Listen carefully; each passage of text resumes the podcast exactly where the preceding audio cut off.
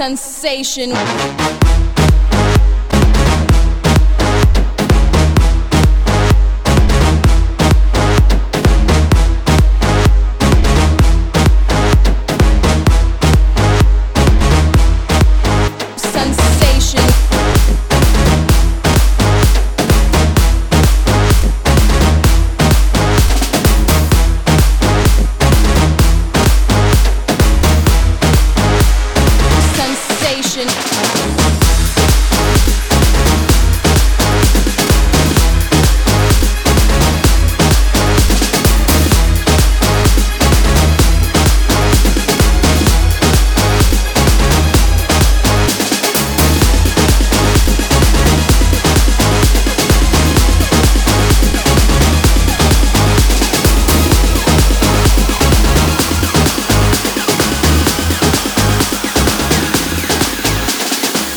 Something for your mind, your body, and your soul.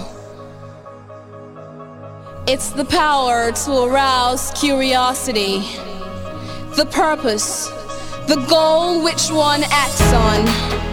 A journey of force, hot like the sun and wet like the rain.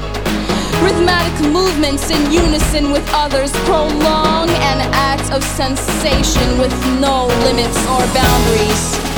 Eternity is past, wrong is right.